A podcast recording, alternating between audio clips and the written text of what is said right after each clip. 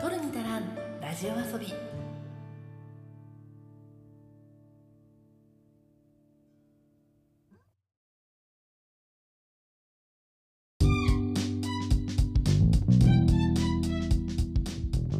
日本の片隅から中毒気味なエンタメ愛を叫ぶ番組「取るに足らんラジオ遊び」通称「トルタラジオ」へようこそ。いつでもポップとサブのカルチャーの合間をたゆたっているパーソナリティの花田花です。侍ジャパン14年ぶり3回目のワールドベースボールクラシック優勝おめでとうございます。いや応援してきてよかったまあそんな感じでね、えー宮崎キャンプからずっと続いてきた私の侍ジャパンのオープニングトーク今週で終わりになるかなと思います。長らくお付き合いいただきありがとうございました。そしてねあの侍ジャパンの優勝という形でこのオープニングトークも優秀の美を飾ることができます。ありがとうございます。まあその辺はどうでもいいんだけどさ。いやでもねやっぱりこの優勝っていうもう綺麗な形で終わった。しかもその3大会ぶり3度目の優勝。ねまあディフェンディングチャンピオンという形で侍ジャパンもねあの優秀を見せてくれたっていうところが本当に素晴らしかったですね。いい試合をたくさん見せていただきました。楽しかったね2023年大会えっと今日が2023年3月24日金曜日なんですが決勝戦自体はおとといですね。3月22日水曜日にアメリカのローンデポパークで行われました。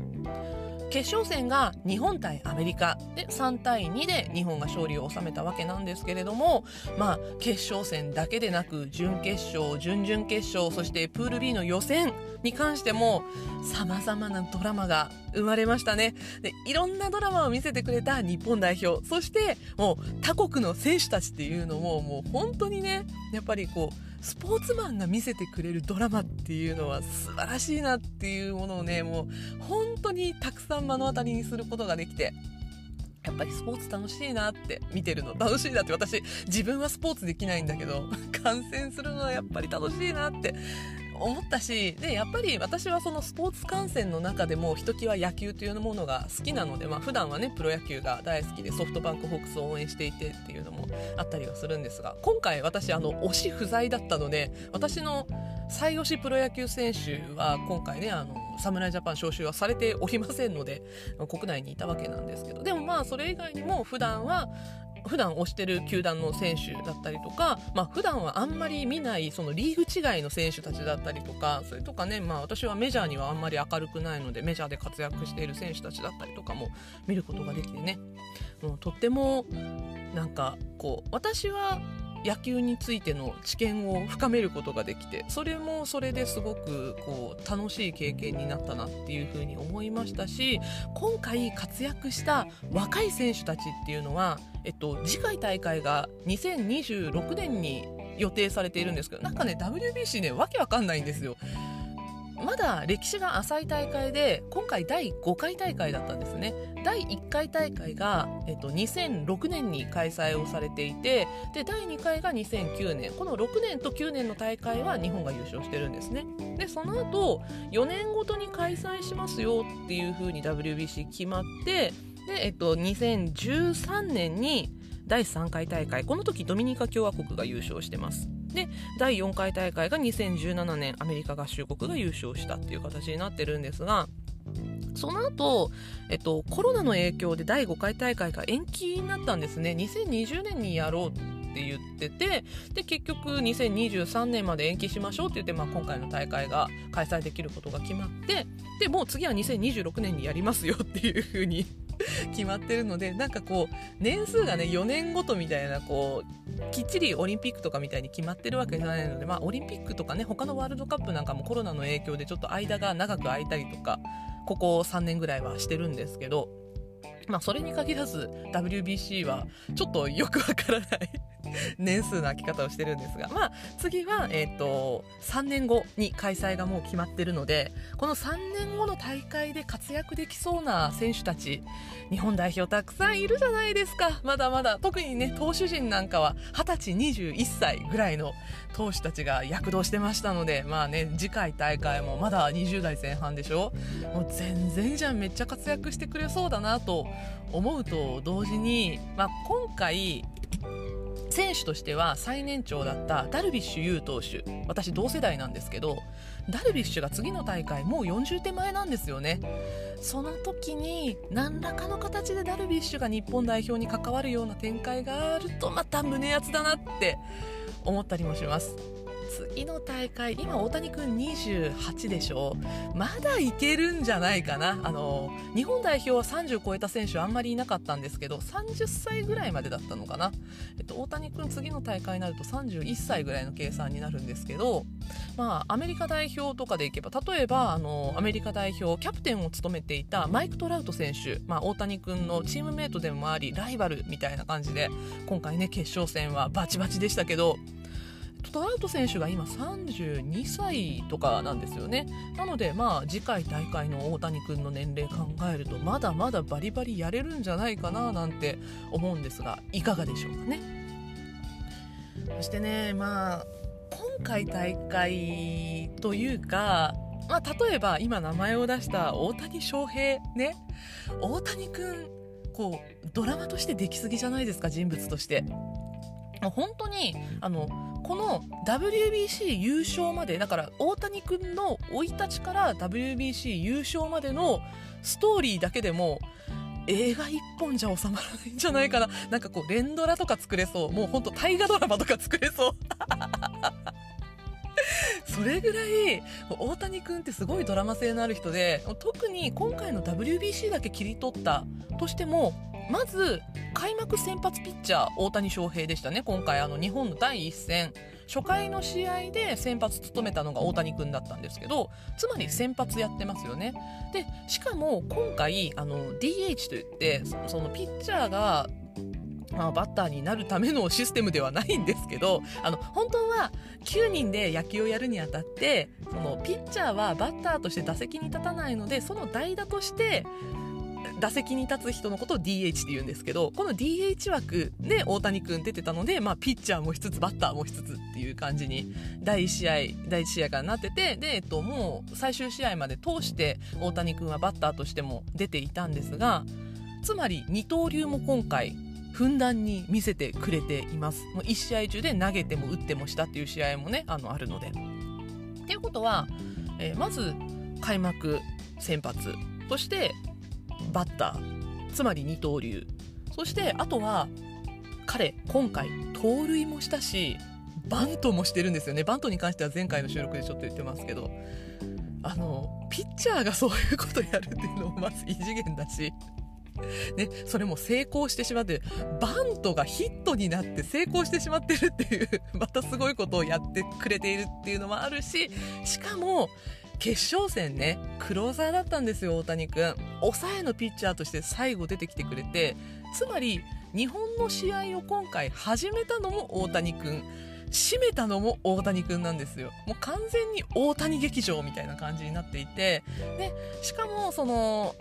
そこまでに至るまでの途中途中の試合で、日本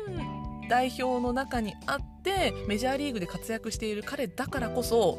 さまざまな国に普段のチームメイトがいるんですよ。あのエンゼルスで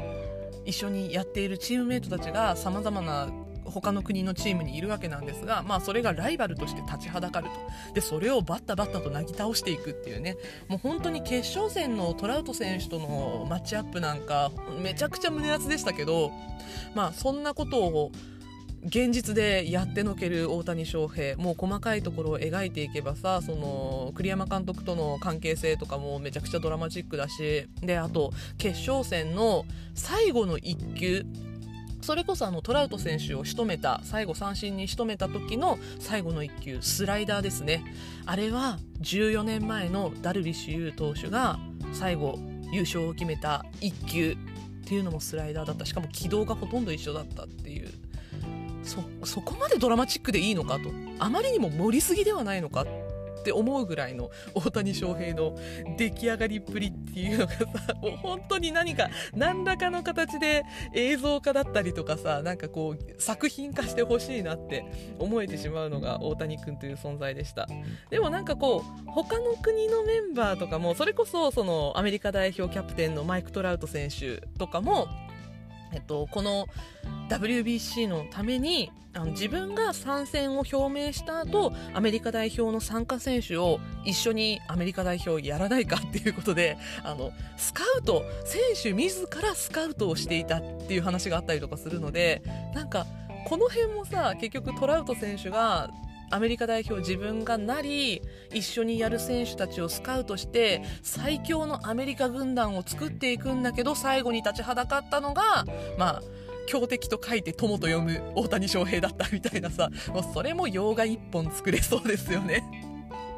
まあね、そんなトラウト選手もなんかこうドラマチックな部分があったりとかあとね私これ一つこれもなんかこう文学作品でもいいかもしれない何らかの作品になりそうだなって思ったのがあのメキシコ代表ですね、えっと、準決勝で日本に立ちはだかったメキシコ代表。その中でも日本の前に強敵として立ちはだかったレフトのアロサレーナ選手という選手あのレフトの人とかレフトのやつっていう感じであのツイッターのトレンドに上がったりもしたんですけど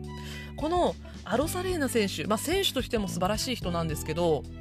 あまりにもここに至るまでの人生がドラマチックすぎて19歳の時にお父さんを亡くしてるんですね。でそのお父さんを亡くして家族を支えるためにもともとキューバに住んでたんですけどキューバからメキシコに亡命してるんですよ。で亡命してあのその亡命の手段がシーカヤックだったらしいんですね。あの手漕ぎのボートだったらしいんですけどその手漕ぎのボートで2500キロぐらい海を渡って 亡命していてでその亡命の翌年二十歳の時にはメキシコでプロ入りしてで日本相手に強大な壁として立ちはだかったっていう「アロサレーナ」っていうタイトルで 映画とかなりそうっていうね。なんかこういう本当にドラマを抱えた人たち、まあ、あの日本代表の中でもさもう本当にあのいろんな人もいるし本当に大谷君だけじゃないんだけど日本代表もドラマ性がある人って。例えばさあのラーズ・ヌートバー選手ね。ヌートバー選手も今回、えっと、日本代表では初めての日系人の選手だったわけなんですけど彼は小さい時に私は日本人です。だから日本代表に将来なりますって少年野球をやってる時に言ってアメリカあのアメリカでね英語でインタビューに答えている動画があったりとかもするんだけどそれをちゃんと有言実行で叶えているっていうようなねなんだそんなこともあったりとかするしさなんかそういうのもヌートバーだけでもなんか映画になりそうじゃん？そんなもうあの何て言うのかな感動の映像化待ったなしみたいなエピソードが今回の WBC には詰まっていて。いやー事実は小説よりきなりではないですけどすごいなって思うことたくさんありました。まあそういう裏エピソードも含めて WBC 今年でも本当に楽しませてもらいました。でね、まあ、野球ファンとしてはこの後、まあプロ野球の開幕であったりとかいろいろ楽しみなこともたくさんあるのでね、まあ、あの WBC きっかけに野球にはまってくれる人がいれば、まあ、野球ファンとしてはこんなに喜ばしいことはないですし、ね、なんか一緒に楽しめる人が増えていけばいいなと思いつつまあでもねあのこの後またサッカーの日本代表の試合があったりとかあとねあのラグビーのワールドカップもまた迫ってますからねそういうところでまた日本が一つになってスポーツを楽しめるような環境っていうのがねいろんなことがあればいいなと思っています。そして今日はこのスポーツの熱気というものを抱えたままようやくお待たせしました。あの作品について語ろうと思います。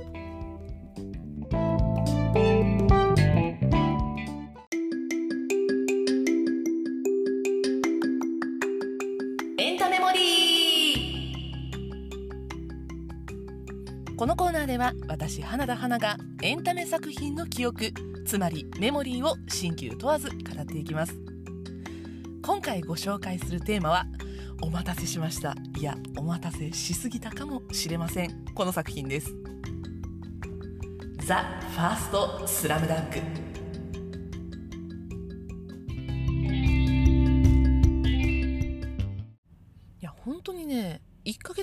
温めてたんじゃないですかねスラムダンクの話。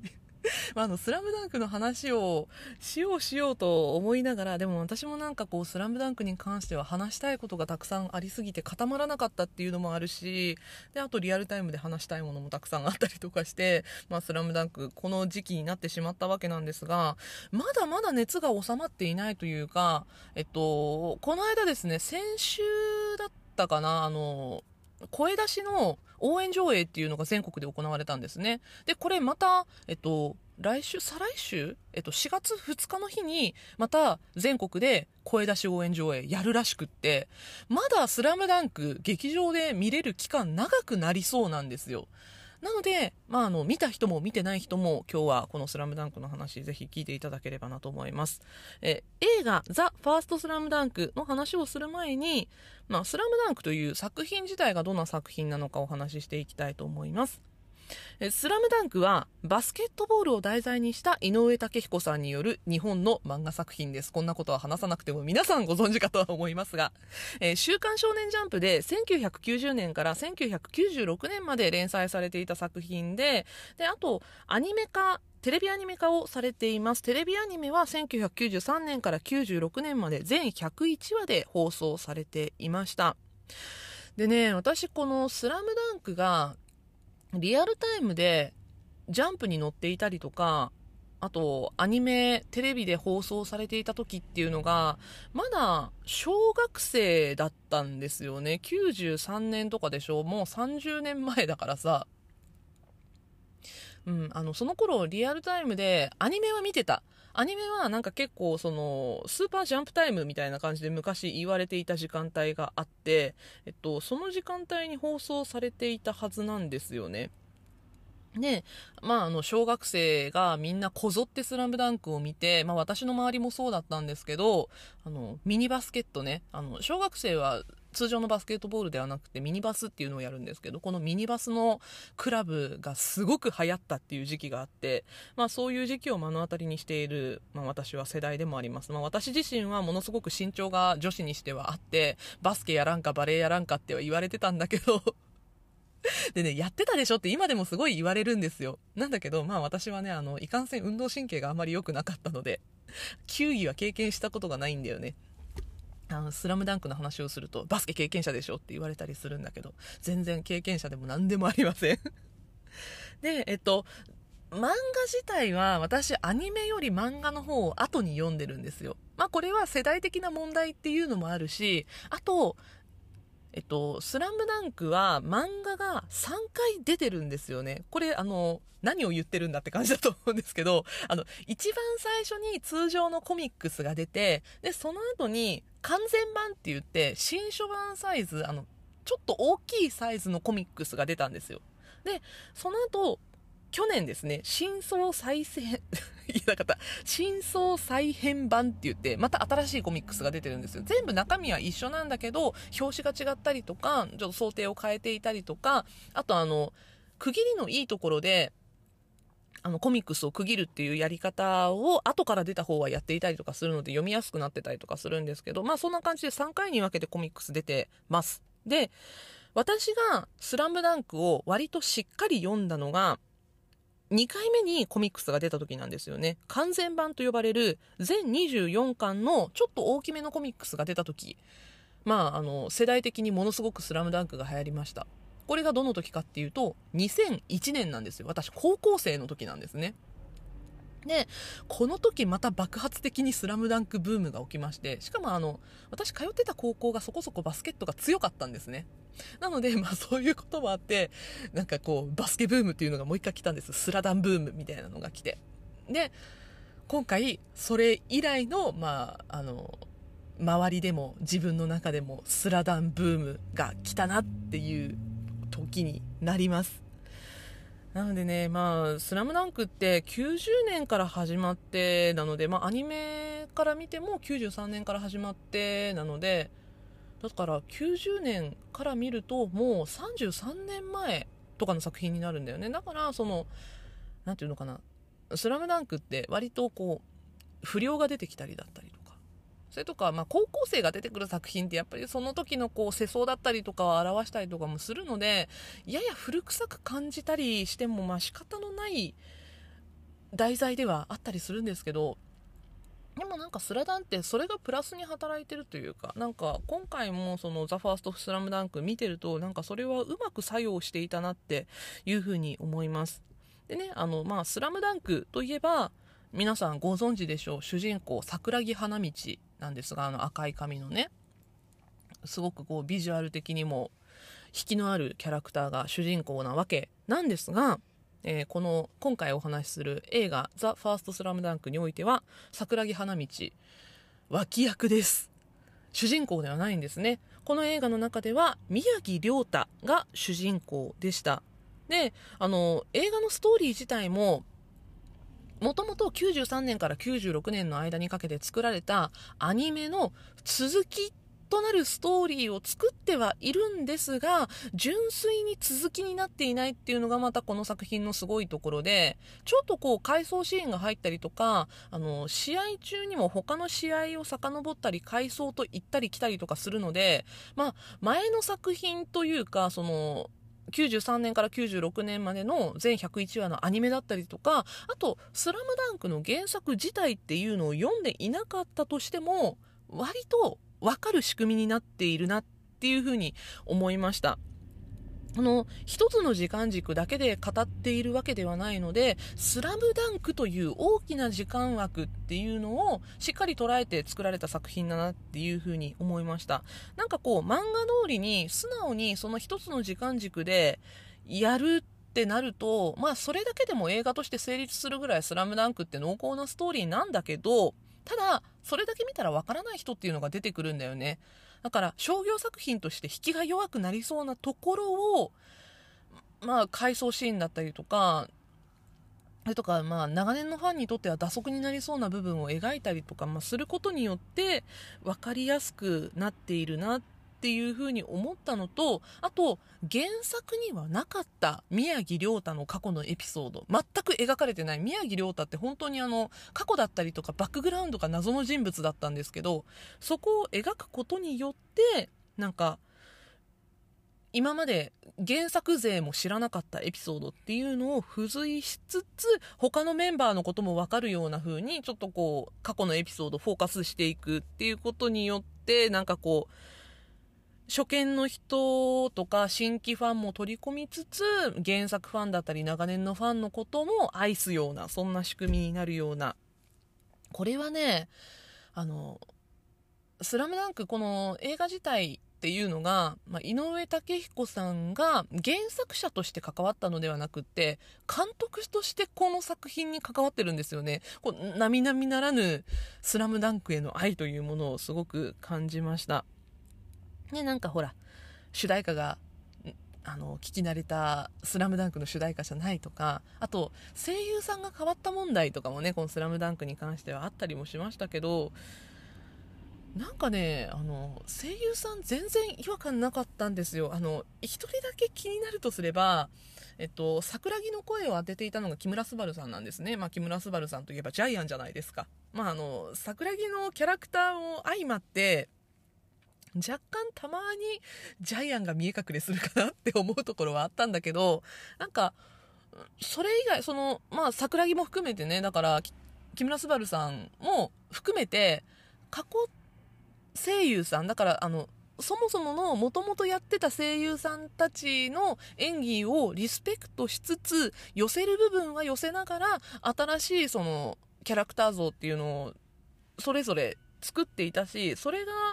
聞いてて本当に違和感がないっていうのはやっぱりプロの仕事だなと思ってこれ文句つけたやつ誰だよっていう風にね 思ったりもしましたね。でその「スラムダンクの魅力って別に声優さんでもなければ何て言うのかなその主題歌でもないしまあインパクトがあるのはね主題歌だったりとかするかもしれないんだけどで「スラムダンク自体が何を描いているのかっていうとバスケットボールなんですよね。まあその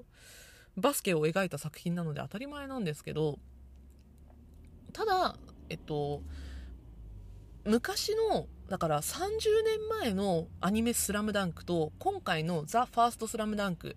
何が違ったかっていうとそのバスケットボールというものを描くことに対する真摯さっていうのが全然違ったと思うんですよね。例えばなんかこうシュートのモーションであるとかそれとかそのバスケのコートの長さあの走ってる距離とかがあのやけに長かったりとかするじゃないですか。やっぱりその間に喋ったりとかさそのアニメ的なアニメ的な展開とかその,、ね、そういうのを描くためにはなんかずっとドリブルをしつつ喋ってたらどこまでコートがあるんだよみたいな。そういうのをさなんかあの現実に帰ると思ったりとかもするんだけどなんか今回この「ザ・ファーストスラムダンクに関してはそういうことを思わなかったんですよね。本当にリアルに寄せていった。だから原作者としても監督としても井上武彦さんがいかにバスケットボールというものを愛してこの作品を作ったのかっていうのが感じられる作品だったなっていうふうに思います。なんかその筋肉の躍動の仕方一つでバスケのフォームの取り方一つそしてバッシュが地面を踏みしめるキュッキュッってあの音一つとってもリアルさがすごくて本当の試合を見てるのかな。だからその時間軸としても本当にリアルにこれは時間が流れてるんじゃないかって思うような瞬間がたくさんあって私たち今バスケの試合を見てるって思う風なことが結構あったのでなのであの応援上映があるっていうのも割とこううなずけるなっていう部分なんですよね。なんかこう本当にバスケットボールの試合を見ながら応援してるような気持ちにきっとなれるんじゃないかなっていうふうに思いました。でねあの亮太のその宮城亮太の回想ってていうのがどういうところまであるのかなって思ってたんですけど結構がっつりだったんですね今回。その宮城亮太という人物像っていうのも本当に深いところまで掘り下げて作られたなというふうに思いました。あの実は沖縄出身だったとかねあの転校してきてたとか。あそれとかねあの亡くなったお兄ちゃんの存在であるとかそれとかお母さんとの確執であるとかお母さんとこれ確執ではないんだよな。ちょっとこれはあのお母さんとの話はちょっと後でしようかなと思うんですけどあの今回、このファザ・ファーストスラムダンクにおいて、宮城亮太がかなりここまでバックグラウンドをしっかり描かれたことによって、もしかしたらスラムダンクのメインのキャラクターの中で、一番背景が描かれた人物になったんじゃないかなと思います。だって今までさ、原作ではさ、亮太って足が速いポイントガードですごいバスケが上手。で、あの、マネージャーのあやちゃんのことが大好き。2年生ぐらいしかデータがないわけですよ。それがさなんかすごいこう重たい暗いバックグラウンドまで描かれてきてしまったみたいなさなんで湘北に来たのかとかもあの今回これで、まあ、ようやくわかるわけなんですけど例えばさ謎が多そうなキャラクターである流川楓もう中学の話ちょっとだけ出てくるしあと主人公の桜木花道にしても中学の話がちょっとあってでなんかあの謎のお父さん微妙に出てきたりとかするんですよね。あの原作勢は知ってるかなと思うんですけど。だから花道もなんか親は全然出てこないしよくわからないただの元不良キャラクターと思われがちなんだけどあの花道も中学時代の話がちらっと出てきたりとかもするしバックグラウンドややあるぐらいのキャラクターなんだけどその宮城亮太に関してはそのややあるすら全然なかったんですよね。なのでこの今回その映画で亮太を主人公に据えることで原作勢が全然知らなかったエピソードが新たに作られるっていうのはその原作勢へのプレゼントでもあるしその初見の人たちが入りやすくするためのそのフックにもなったっていう、まあ、これ何回も言ってるんですけど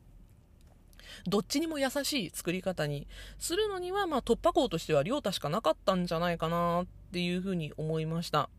でね、あの、ここで亮太に焦点を当てたからこそこの映画は生きたと思うんだけど、あの、バックグラウンドがやや描かれている、例えばさっき名前を出したルカワだったりとか桜木だったりっていうのを今回のザ・ファーストスラムダンクみたいになんかこう、過去を描くみたいなことをするとちょっとこう打足になってしまいそうなのでその2人を主人公に据えなかったっていうのもまあうまいことなのかなっていうふうに思いました。ファンとしてはこの2人はねあのその後を見たいんですよね。この作品においてはえっと亮太は卒業後の、まあ、何年後か分かんないですけど未来を微妙に描かれているんですねラストにおいて。そういう部分をルカーと桜木はもっと尺を持って2時間で見たい。みたいなことを私は思いましたね。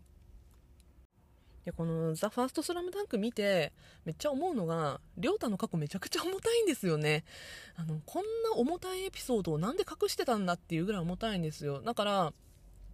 井上武彦さん曰くもともとその原作の連載中に亮太のこのバックグラウンドっていうのはもう作られていたと。あの自分の頭の中にはあったんだけど結局原作で差し込むようなタイミングがなかったから、まあ、書けずにいた。っていうことみたいなんですよね。まあでもその亮太って原作のキャラクターたちの中でいくと、まあ、特に湘北高校のそのレギュラーたちの中でいくと1人だけ努力の人なんですよねどうも。あの天才ではないんですよ。だって桜木はまあ自分のことを天才って自称してるんだけどまあ彼はかなりバスケットのセンスがある人なんですよね。天才じゃないとあそこまでみんなの中に入っていけないと思うんですよ。あの天才集団の中に。まあでもルカワもしっかり。そしてあのゴリもね努力の人ではあるんだけど彼もやっぱりその技術があるからこその天才でもあると思うしで、あの、三井もそうですね、あれだけぐれていて、バスケから離れていたにもかかわらず突然戻ってきてスリーポイントシュートをバカすか決めるっていう天才なわけですよ。そういう天才たちってそのバックグラウンドにあるストーリーが特になくってもただバスケが上手いんだだけで描けるキャラクターになってくるんだけど亮太ってそのまあ、原作中でもなんでこの人こんなにバスケがうまいんだろうっていうキャラクターなんですよね。天才って言ってしまえばとそうにも見えなくもないんだけど彼は体格的にも恵まれていないしでポイントガードっていうその頭を使わなければいけないポジションにいるっていうところから、まあ、バスケに対する情熱っていうのは見えるんだけどどうして彼にはこの情熱があるのかっていうのが、まあ、バックグラウンドがわからないから全く原作中ではわからないんですね。だから原作で亮太に関するエピソードがほとんど皆無だったにもかかわらず彼には何かあるだろうって思わせてくるキャラクターでもあったわけなんですよ。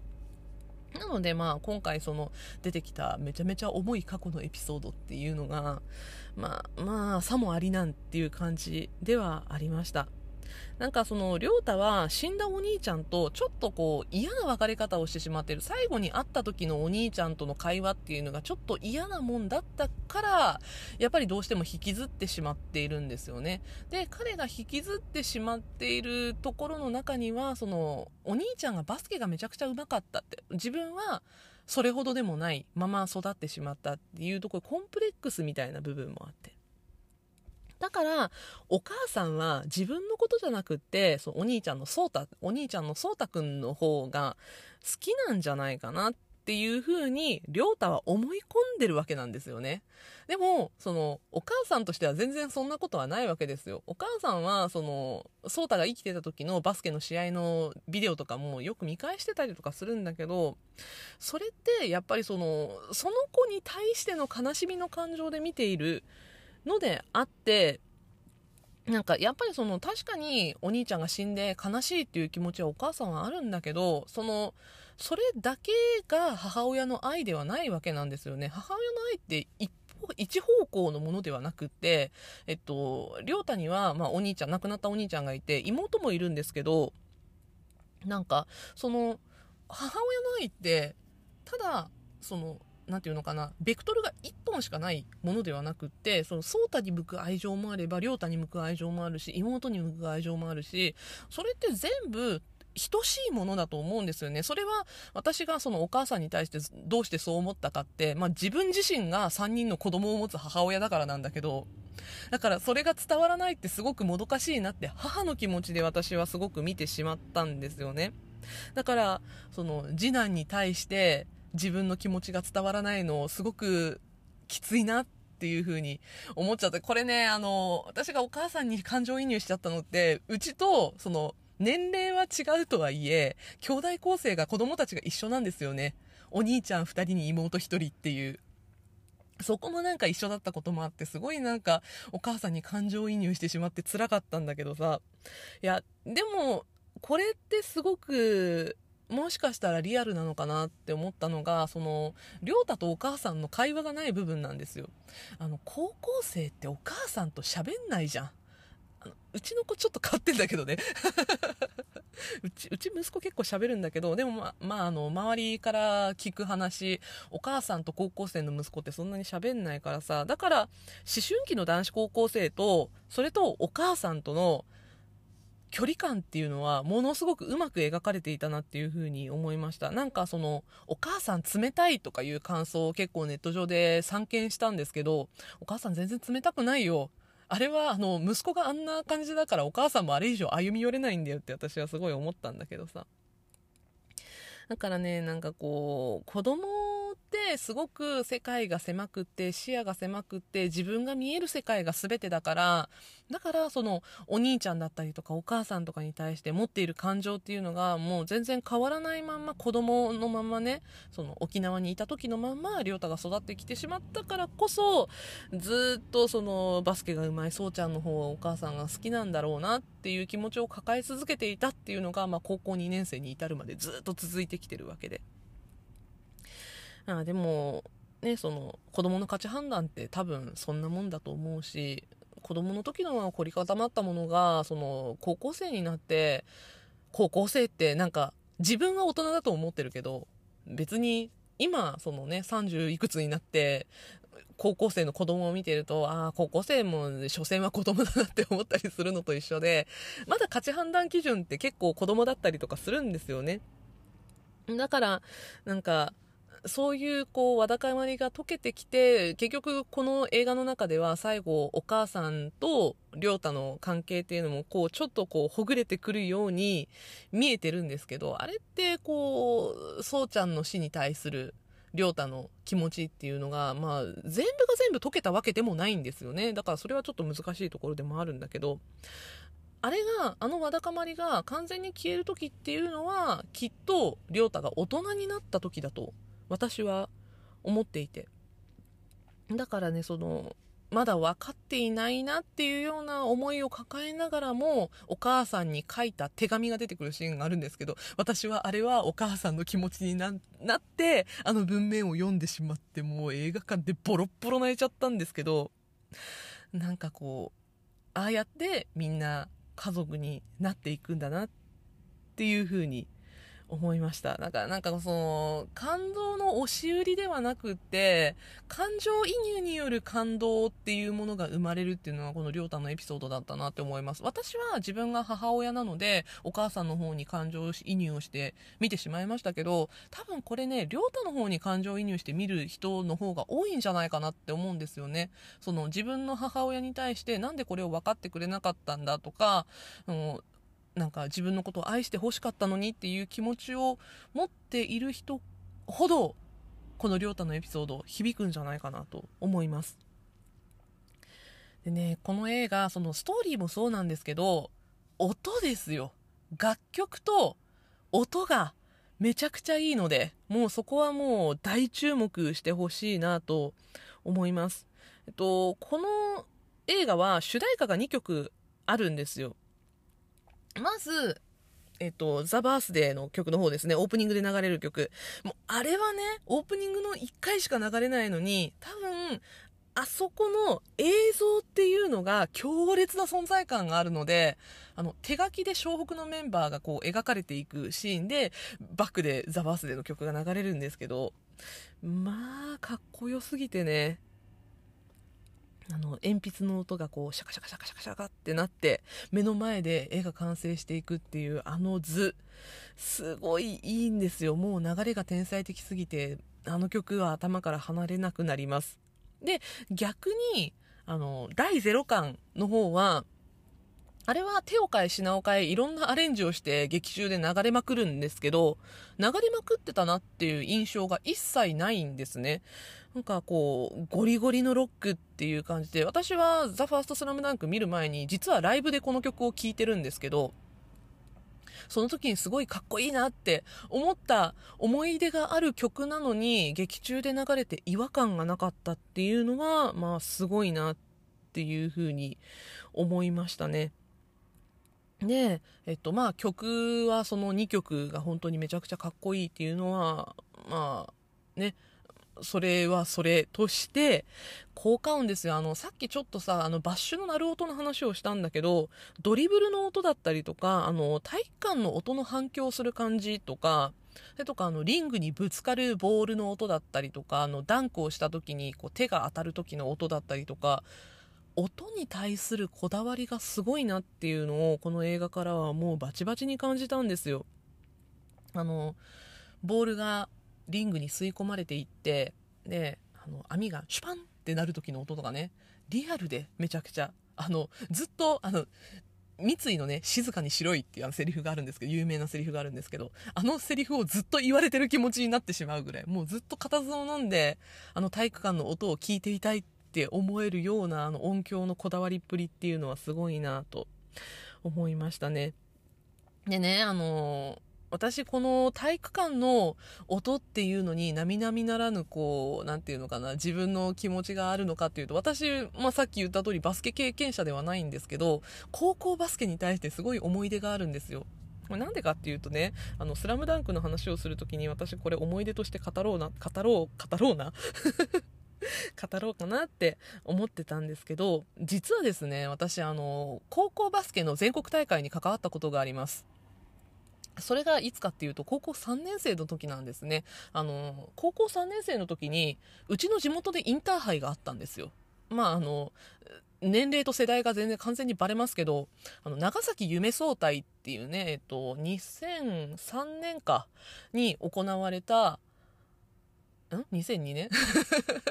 まあ、あの、長崎夢総体っていうインターハイがあったんですけど、私が高校3年生の時にね。で、あの、私、当時放送部で、で、あの、放送部、どういうことがそのインターハイの開催権だとやらなきゃいけないかっていうと、各高校に各会場のアナウンスのお仕事が割り振られてくるんですよ。で、私は本当はその長崎夢総体の開会式のアナウンスをやりたくって、あの、オーディションを受けて落ちたっていうね、まあ、思い出があったりするんですが、結局まあそれを受けたので、結構アナウンスがしっかりあるような会場に回してもらえることになって、うちの高校に回ってきたのが、バスケットのアナウンスだったんです。バスケット会場の。で、えっと、インターハイのバスケットのアナウンス、結構いろいろやったんですよ。あの、一番印象深いのは、決勝戦の、まあ、某有名高校対有名高校の、もう今回のスラムダンクでも、えっと、モデルになっている某高校の決勝戦のスターティングメンバーの紹介とかもさせていただいたんですが、なんかそれをすごい思い出しちゃうんですよね。あの、バスケットの試合って、インターハイレベルになると、試合が始まる前に、各高校のスターティングメンバーを紹介しますっていうアナウンスを入れるんですね。まあ、それをやったことがあって。で、あそこで、こう、スターティングメンバーがみんな歩いてくるっていうところを、私はなんかすごく鮮明に高校時代の思い出として覚えていて、なんかスラムダンクすごいそれに被る部分があるんですよね。で、今回のザ・ファーストスラムダンクも、インターハイ中の試合っていうのが、まあ、あの、モチーフになっている作品なので、そこもね、なんかこう、私の大切な思い出に被る部分があって、で、しかもすごいその、音質的なリアルな部分、あの、実は、あの、会場でアナウンスをしている高校生たちっていうのも、モブで微妙にいるんですよ、端っこに。あの、桜木が、えっと、お偉いさんたちの机に突っ込んでくるシーンとかでも端っこにね、放送してる子たちがいたりとかして、私はあそこにいたんだなって思うと、もしかしたらスラムダンクのあそこに座っているのは過去の私なのかもしれないって思えるような これは完全に思い上がりなんですけど。まあそういうところもあったりとかしてね、なんか自分の思い出と重ね合わせるとスラムダンクまたなんか自分にとってはすごく大切な思い出の作品なので、なんかそういうところがまた新たに映像になって、なんかあれだけこだわった音で作られているって思うと、やっぱ何度でも見たい作品になるなみたいな感じに、あの、本当に個人的な勝手な思い出なんですけど、思ったりもしました。なんかあの観客席の配置とかもすごい細かく作られているなっていうのは私がやっぱりインターハイに関わったことがあるからこそ思うことで、あの、春子ちゃんたちとかね、あの、観客席にさいたりとかするんですけど、あの友達たちとかがさ、いたりするんだけど、まあ、あそこもね、いる場所ってすごいリアルだったりするんですよ。で、なんか、そこでこう、わちゃわちゃやってる人たちが、こう、どういう動きをするのかとかさ、あの観客席、どういう関係性の人がこういうところに座ってるんだっていう、こう、あの、モブじゃないんだけど、名前のあるキャラクターなんだけど、今回はあんまり重要じゃないね。あの、例えば、魚住とかさ。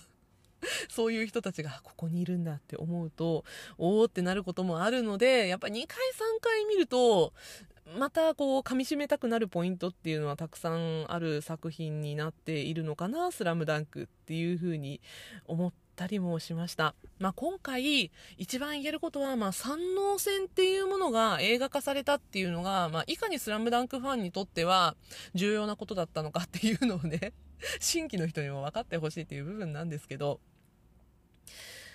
まあでも、そこを作ったのが、井上武彦で本当に良かったなっていうことを私は感じています。あの、井上武彦監督作品がなかったら、ザ・ファースト・スラムダンク、こんないい作品にならなかったと、私は思っているので、なので、もう本当にあの、井上武彦さんがスラムダンクの映画化に関わってくれて、そして監督をやってくれて、本当に良かったなと思います。で、もうこれ以上スラムダンクが作られることっていうのはきっとないと思うので、だってこのザ・ファーストスラムダンクにしても、出来上がるまでに十何年かかってるんですよ、最初の構想時点から。なので、ここから先また十何年かけて次のスラムダンクの作品が作られるかといえば、まあそれはないんじゃないかなと思うので、なんかワンシーンワンシーン説明していけば、キリがないんですけど、本当にありがたい作品だったなと、ファンとしてはすごく思っています。いや、私もね、あの、実は2回見に行ったんですよ、ザ・ファーストスラムダンク。あと1回ぐらい見たいな。ちょっと応援上映の日がね、私、どっちも、前回の応援上映も行けなくって、で、次回の応援上映4月2日の日も、ちょっとね、あの、仕事が入っていて無理なので、なんかもう1回ぐらい応援上映してくれないかなって 思ってたりとかするんですが、まあなかったとしてもちょっと音質のいい映画館でもう一回ぐらい、あの、あの体育館に私がもう一回憑依できる経験をしに行きたいと思います。なんかもうやっぱり自分の高校時代と重ね合わせてしまうっていう、こう自分の勝手な思い出補正みたいな話を後半してしまって本当申し訳ないんですけど、でも、あの、私の青春時代にスラムダンクはあったし、あのスラムダンクの中に私がいたんだなって思える経験させてくれて、井上武彦先生本当にありがとうございました。もう本当に勝手なんだけど。ね、なんかあの、スラムダンクに自分がもしかしたらいたのかもしれないって思うと、彼らの未来っていうものを見たいなっていう気持ちになっちゃうんだけど、これは贅沢なのかなと思いつつ、今日はここで締めておきたいと思います。なんか、あの、取り留めもない話になりましたが、えー、今回はザ・ファーストスラムダンクのお話していきました。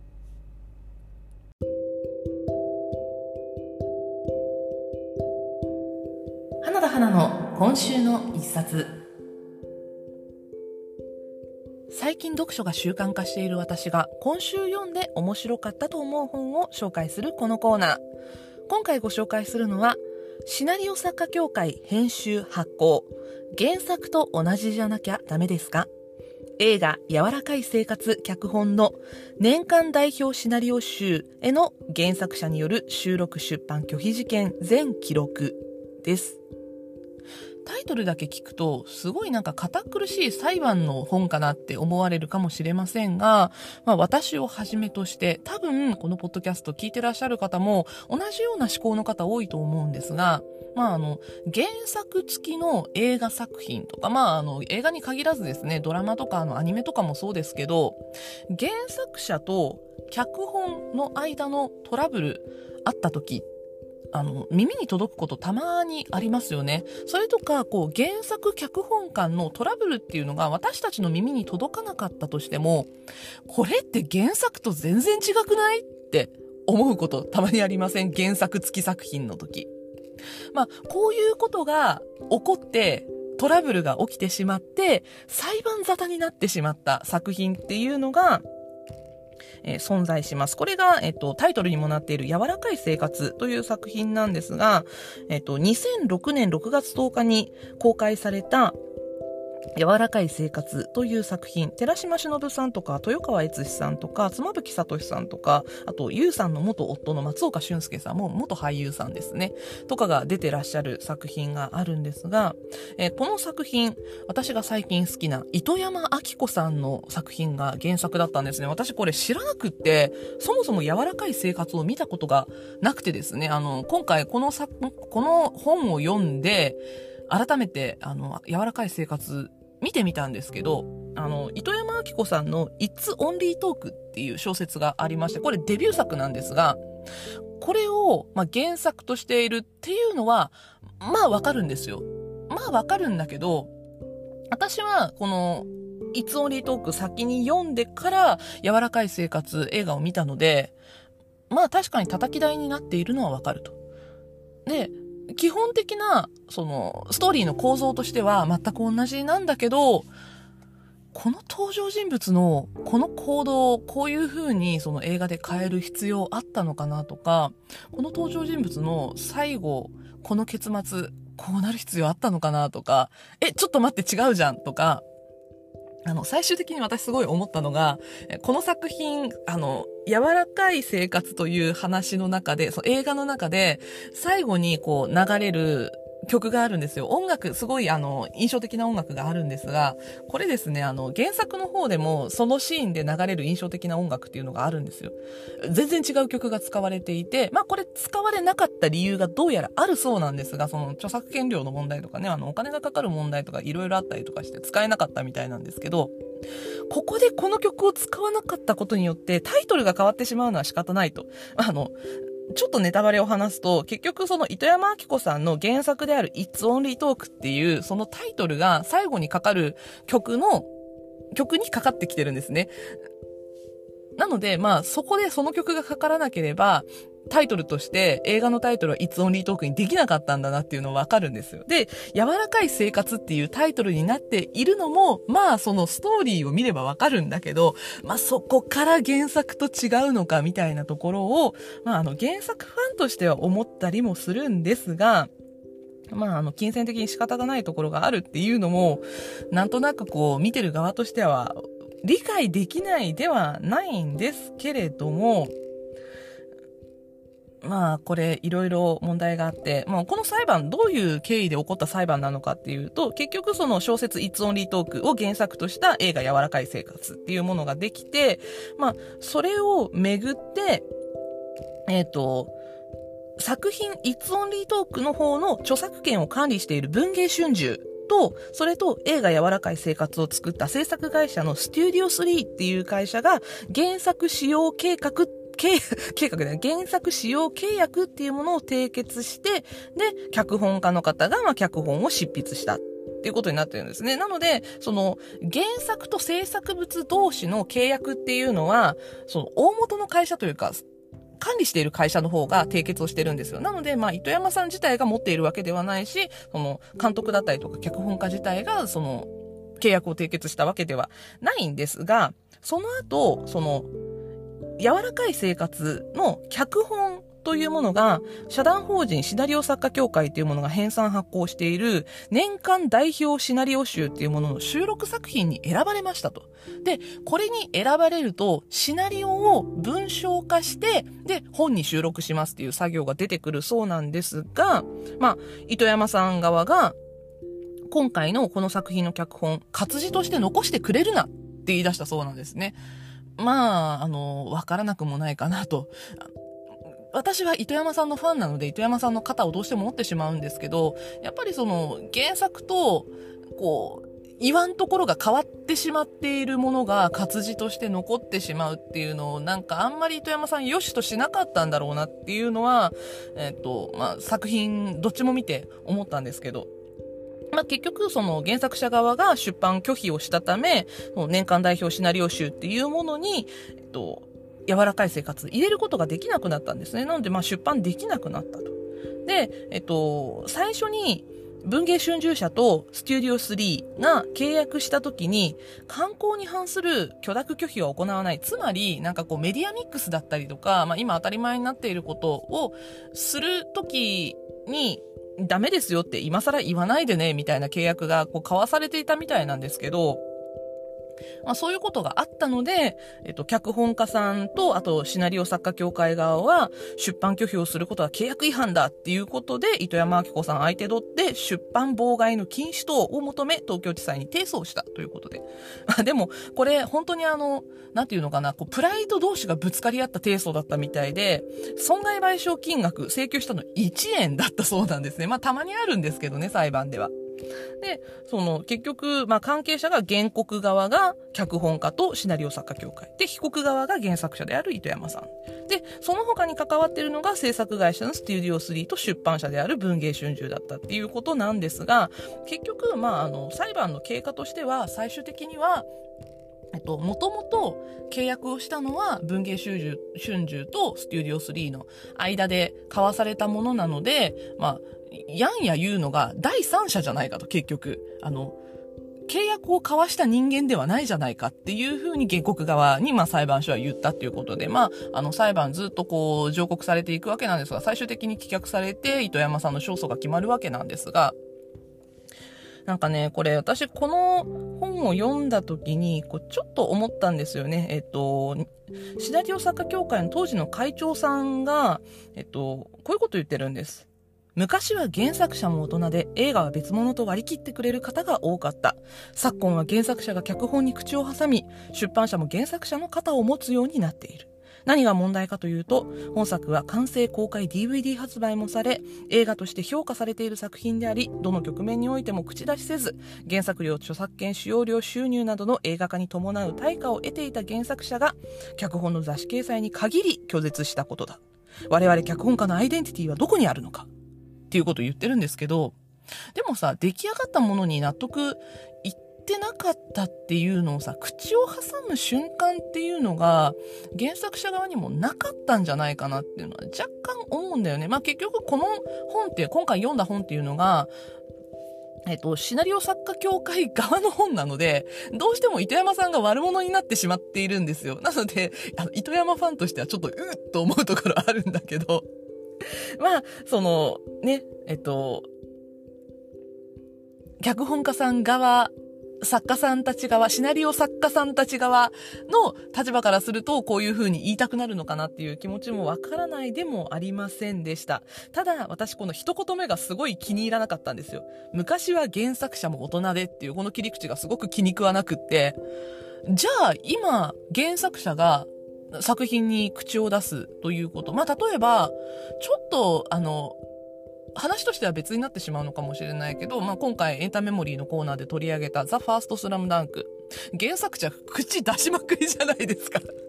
まあ、今回はね、その原作者が、そう、スラムダンクに関しては原作者がもうがっつり制作の方に絡んでいるっていうことで、まあそこはちょっと話が違うのかもしれないけど、でも、原作者が大人になって映画は別物と割り切って、一歩引いてしまうっていうのが制作物においては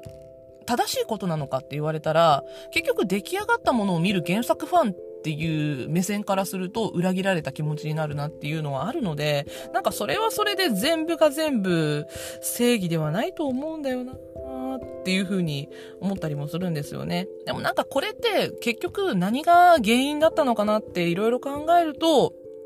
あの、脚本に対しても映画に対しても原作者って著作権法上の権利持ってるわけなんですよね。その著作権上の権利を行使する権利っていうのはもうもちろん、あの、あるわけですよ。権利者だから。権利者だから、どこに対して口を挟んでも文句は言えないわけですよ。それがまあ著作権というものだから。だから、原作のある作品っていうものを作るときには、その、作り手側っていうのが原作者とのコミュニケーションをしっかり取るっていうのが、いかに大事なのかっていうのを、なんか、考えさせられましたね。この裁判自体がもうかなり古いものなので、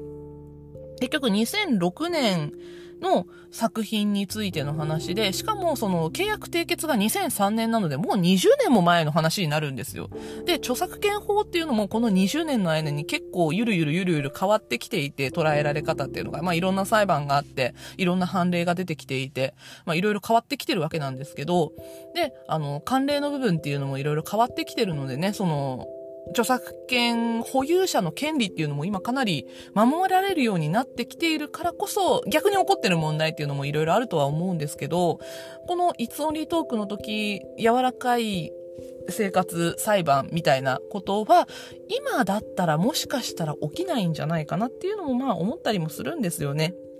の原作者とのコミュニケーション不足によって頓挫する作品とかもねあのなくはないのでそのなんていうのこう私たち消費者側からすると、出来上がったものしか見れないからあれなんだけど、でもこの作品途中で立ち消えたらしいよみたいな噂はやっぱり聞こえてくるわけじゃないですか。そういうのがないように、その作り手側のコミュニケーションっていうのはすごく大事なんだなっていうのをすごく考えさせられたと同時に、そういうコミュニケーションの成り立ちによって私たちに面白いものが伝わってきて、ね、私たちが消費して楽しむことがエンタメとしてね、あの見ることができるんだなっていうありがたみというものもすごく感じました。なんかいろんなことをエンタメ好きとして感じさせられる、そんな本になっていました。でね、私、糸山明子さんの作品すごく最近大好きで、まあ、結局、そもそもはあの、海の仙人という作品を間宮祥太郎くんが書評で紹介していたことから読んだんですが、まあ、特にね、あの、海の仙人という作品、主人公間宮くんで映像化してほしいなってすごい思ったりもするんだけど、糸山さんがこういう裁判を起こされているっていうことは、映像化に嫌な気持ちをきっと彼女は持っているんじゃないかなって思ったりもするんだよね。糸山作品結構映像化したら面白そうなものたくさんあるんですけど、されていないっていうことはそういうことなのかなって思っちゃいましたね。残念なんですけど。なんか、どこかでそういうもの見られたらいいななんていうふうに思いつつ、いや、もう本当にこの裁判私知らなかったのでそもそも。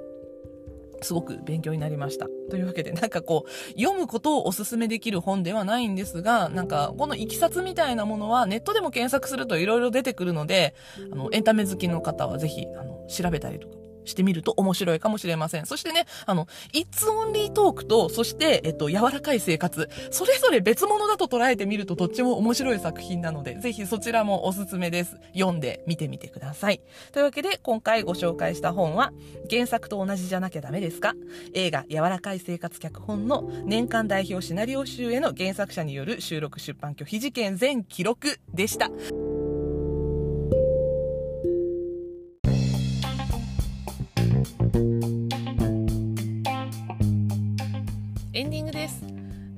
今回はあのスポーツの話だったりとかそれとかあの映像化に関する話だったりとかちょっとこう中でリンクすること多かったですねなんか私が普段考えていることだったりとか好きだなと思っていることだったり、まあ、あの自分の趣味思考に絡むことをこうつなげていったら今日はこういう構成になったなって本当に偶然なんですけど、まあ、そういうこともあるんだなと話しながら思ったりしていました。うんねあのいろんなことをやっぱり考えちゃうよね。自分は作り手側ではないんだけどなんか受け手側として考えなきゃいけないことっていうのもたくさんあるなっていうのはあのシナリオ問題でねちょっと思ったりもしたんですけど。なんかこっちとしても真摯にいろんな作品受け止めて、まあ、感想を吐き出す時もあの真摯に感想は言っていきたいなっていうふうに思ったりもしています。まあそんな場所として私がポッドキャストを作りたいなと思って実は来週で1年目最後の収録になります。すごくない？まああのポッドキャストを始めてからはもうね今年で3年目に入ろうとしてるんだけどトルタラジオが去年の4月の1週目が最初の収録だったのでなのでね、えっと、来月に入ると2年目になるということでトルタラジオ自体もなのでエピソード1終了っていう感じですかね なので、まあ、来週はトルタラジオ第1章最終回ということで まあ1年目最後の収録何をしようかなと楽しみにしつつ、まあ、今週もやっていきたいと思っておりますので、えー、来週もまた金曜日夕方5時に皆さんにお会いできることを楽しみにしています。